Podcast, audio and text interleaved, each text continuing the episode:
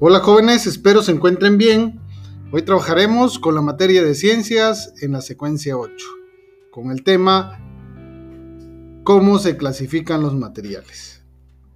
Has revisado diferentes tipos de mezclas y algunos métodos para separar sus componentes.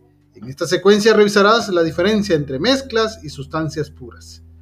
Valorarás la utilidad de clasificar los materiales por su composición.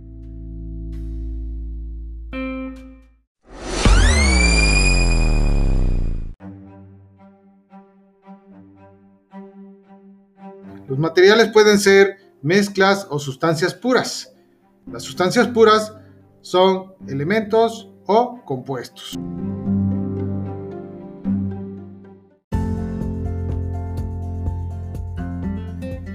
Un ejemplo de un compuesto es el agua, ya que se compone de dos elementos, como son el oxígeno y el hidrógeno.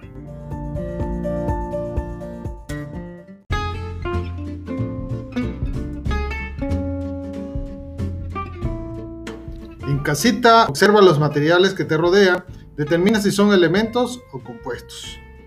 Espero que la información te sea útil y si quieres saber más, checa la infografía que a continuación les enviaré. Lindo día y saludos.